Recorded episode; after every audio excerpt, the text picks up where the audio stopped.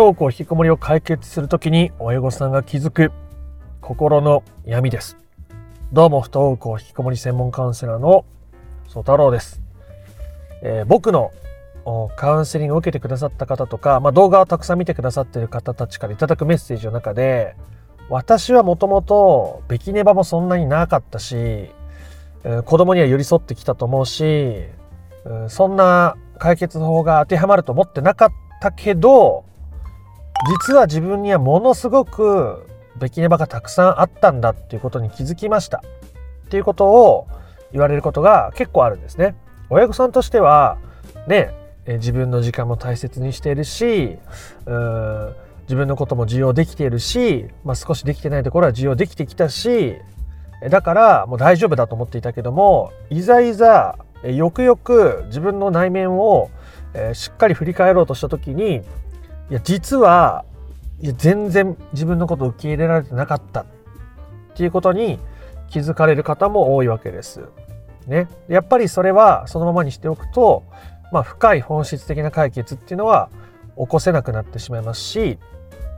えー、それは親として子供にできるとても素敵なことを十分できなくなってしまうっていうこととも言えるので、まあ、今回はどういう心の闇があってなんで気づけるようになってそこからどうやったらさらに解決に迎えるのかっていう話をしていきたいと思います。不登校引きこもりを本質的に解決していきたいぞという人は最後まで聞いてみてください。ということで、うんと、なんでそもそも気づけなかったのかっていうことを言うと、まあ、あまりにそれが自分にとって当たり前になりすぎていたからですね。自分のべきねばって自分の価値観ですからそれを持って生きてくることが今まであまりに自分にとって自然すぎたわけです。で、べきねばってでも自分もそれに縛られてるわけですよ。周りの顔色を伺ってないといけない。仕事は頑張ってないといけない。責任感を持ってやんないといけない。親たるものこう、うん、していなければならない。みたいなこうべきねばがある。まあ、それはそれで自分のことを縛ってるんですけど、その縛りが強かったり期間が長すぎることによってそれが自分の価値観だっていうふうに思い込んじゃうわけですね。っていうかまあそれが自分の価値観になっちゃってるわけです。だから普通なんですよ。もうねストレスは本当は感じてるんだけどいや普通だから感じてないっていうことになっちゃってるわけですね脳みその中じゃ心の中じゃ。だからなんかビキネバとかいやない普通にしてるけどなみたいな感じになっちゃってるわけです。で、この状態で気づくっていうのは、まあそもそも難しい状態になってるわけですね。自分に対する感度が落ちてるわけです。自分がストレスを感じているのか、で無理に価値観に縛られているのか、っていうことをこう感じられるだけの心のセンサーがなくなっちゃってるから分かんなくなってるわけです。でも、なんでそういう方たちが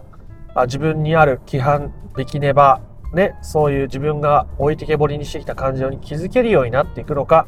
っていうと、やっぱりどっかで不登校引きこもりのことで悩んでいるから解決法を探るわけですよね。つまり自分では需要もできてるし、もう大丈夫だって思っている自分と、でもやっぱりなんかスッキリしないし、何かまだ何かあるんじゃないかって思ってる自分がいる。その中で、こっちの自分の違和感を大切に行動できたそれが不登校引きこもりの解決をより深く学びたいって思ってる自分で、えー、それを自分がこう表現していくから、まあ、つまりより学びを深めて行動していく先にあ自分すごいべきねば持ってたんだ。みたいな今まで見てこなかったところが一気に見えてきちゃったりとかしてじゃああれもべきねばだったってこと？じゃあこれもべきねばだったってこと？えじゃあ全然需要できてなかったってこと？じゃあ全然まだやることたくさんあるってこと？って気づけるようになっていくわけですね。えー、僕は、えー、ちなみに僕もまだべきネバがありますし多分死ぬまでにゼロになるかって言ったらならないと思います。えー、し全くべきネバを持ってない人も、まあ、いないんじゃないかなと僕は個人的に思っています。まあ誰彼大小はあれどう？人それぞれにべきネバはあるものだと。ただそれがあまりに多すぎると自分にとって苦しくなっていくし、それを手放した中で自分が好きな選択肢を取っていけるようにしていくことが、まあ人生の大切な一つの取り組みになっていると僕は思っています。なので、いたずらにね、あなたはまだ解決できていない手放していないべきレバがあるから、それを手放さないと本質的な解決はできないんですよ。みたいなことが言いたいわけじゃないんですね。だって本当に別にあなたが悩んでなくて、不登校引きこもりの、ね、お子さんが家にいようが、私は私で十分満たされてるし、もう大丈夫、いいですって思ってたら、何も言うことないじゃないですか。僕も何もね、そういう人のところに行って、いや、あなたにはまだ、ベキネバが残っているんです。みたいなことを言わないです。ええ。えー、まあ、そそういう商売のやり方とか相手の心につけ込むみたいなやり方もあるのかもしれませんがまあ僕としてはそれを目的にやってるわけじゃないんでそういうやり方はしないですし、え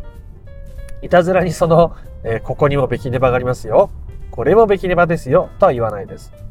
だから僕はそのクライアントさんの解決っていうのを一緒に考えて決めてでそこに向かう中で出てくるべきネバをじゃあ手放した方がいいですよねって話にするわけですね。僕が一方的に指摘してやるってことはないわけです。ちゃんとクライアントさんに決めてもらうわけです。そういう主体性を持ってやってもらわないとカウンセリングもうまくいかないし本質的な解決っていうところに近づけなくなっちゃうのでやらないわけです。本質的な解決に近づいてもらうのが僕のカウンセリングの一つの大切な目的だしそういうクライアントさんが変化していくところを見るのが僕のカウンセリングをする喜びの大きな部分になっているからですね。で、話はだいぶそれましたが、まあ、そうやって自分にとっての実は持っていたべきねば、実は私これしたくなかったかもしれない。最近実は家事、本当は今までテキパキやってきたけど、実はやりたくないっていう自分に気づいてきた。実は本当は、あの、子供が不登校になった時に私は大丈夫、私は大丈夫って思ってきたけど、本当はすごく悲しかったし辛かったし誰かに助けてほしかったそんな気持ちが今になって出てきたとかそれが親に対する思いだったみたいなことが、まあ、だんだんと出てくるものですね。うん、なのでえっとあなたがどこに向かうのかってことが基本的には大事なわけです。ね、不登校引きこもりの本質的な解決私はこういう状態になることです決めますそこに向かいます。ね、向かいたいからこういう動画見てるわけですよね。向かいます。向かう中で出てくるうまくいかなさ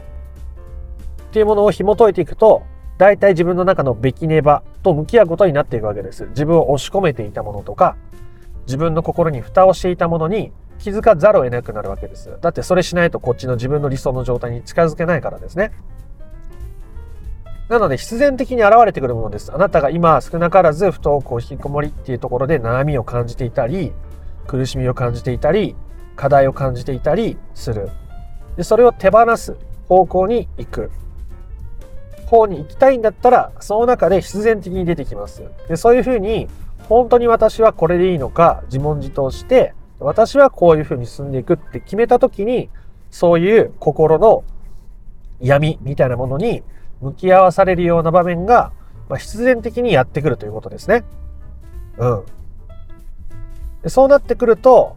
親御さんも、あ、本当に私が変わる必要があるんだなっていうことが腑に落ちたりするし、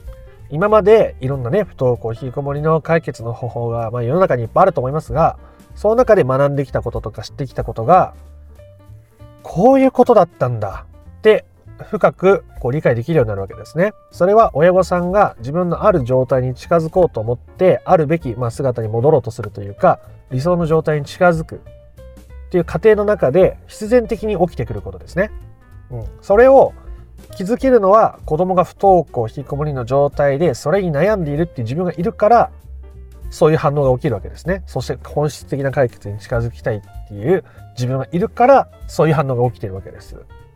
だから、えー、そういう時に気づけるものがあると。もちろんね、今、この、ここまで動画、僕の動画見てくださってる方の中で、もう自分はもう子供のことも全然大丈夫だし、自分も本当に大丈夫。本当にもう大丈夫です。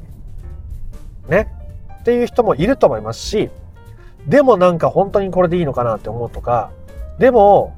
やっぱりまあ家族にも変わってもらえたらなって思うとか、なんかそういう気持ちがある人は、ビキネバを持ってる可能性が極めて高いですね。まあほぼ99%以上、そういうビキネバがあると思います。で、それが悪いとも言わないですね。あなたがどこに行きたいのか。僕は本質的な解決っていうのを提唱していて、あなたに強制するつもりはないです。あなたがそっちに行きたいんだったら、そういうものを見る可能性がありますよ。ええもちろん苦しい思いだけしろと僕言ってるつもりは全くないですね。疲れた時は休めばいいし、好きなことをする時間を増やした方がいいし、ね、のんびりした時間を作りながら、その心の余裕の中で、その自分のべきねばとか、塞いできた自分の心の闇を除いて、その中から置き去りにしてきた感情を取り出し、受容する。それが子供を受け入れるってことにつながっていくので、本質的な解決、子供との信頼関係を取り戻しやすくなったり、そもそも子供のことを問題しなくなったり、子供に振り回されずに親御さんが自分の人生生きることによって、親御さんは最高の自分孝行して、それはそもそも最高の自分孝行になっていたという話をしているわけでございますね。何を信じるか、どう生きるか、僕があなたの人生を決めたい。だなんて思っていないです。あなたはどうしたいですか？本質的な解決って道がありますよ。向かいたいなら、こうなっていきますよ。こういうことが必要ですよ。ね、自分のことを大切に扱ってくださいね。でもその時に、今まで蓋していた感情が出てくるかもしれませんよ。自分が大丈夫だと思ってたけど、実は全然そんなことなかったってことに気づくかもしれませんよ。ね。それでもあなたは本質的な解決をしたいですか？ね、自分のことを本当の意味で安心させてあげられて、大切に扱ってあげられて、そしてあなたが本当に自分の大切な人を大切に扱いたいと思うのであれば、本質的な解決ってこんな道ですよということを、まあ、いろんな動画でお伝えしているわけですね。で、人はやっぱり自分のその見てこなかったべきネバに触れるのを極端に強く恐れます。えー、極端に強く恐れるものです。でこれはもう誰でもそうです。もう僕もそうです。ね。だから不用意にそこに立ち入るようなことをしたりとか、そこに直面した時の親御さんのダメージって結構でかいんですよ。自分が本当に見てこなかったものをまざまざと見せつけられたみたいな感じになって苦しくなっちゃう人もいます正直だからあんまり無理に向き合うことも推奨してないわけですちょっとずつで大丈夫ですから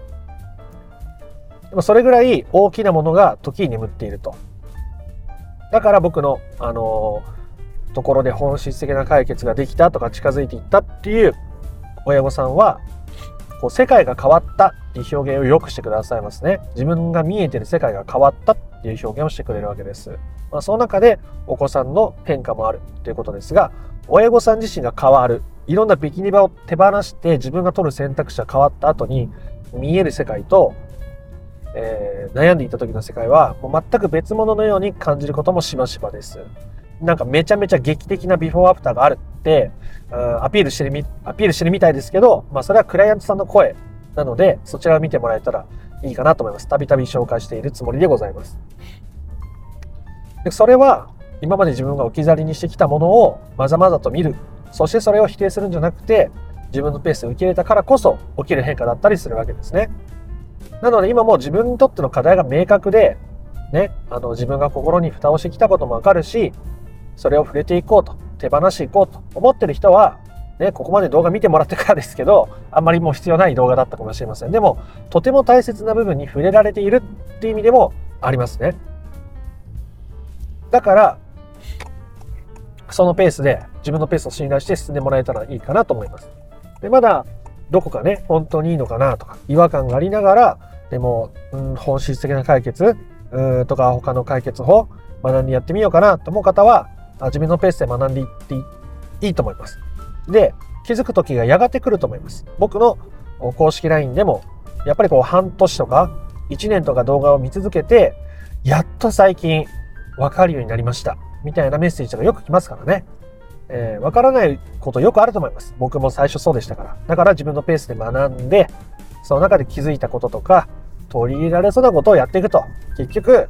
シンプルな処方の話に戻りますが、それが一番の近道です。でその中で自分が本当に向き合おうと思った時に誰かのカウンセリングを受けるのもいいかもしれないしどこかの講座に参加するのもいいかもしれないし何かセミナーに参加してもいいかもしれないし自分としっかり向き合おう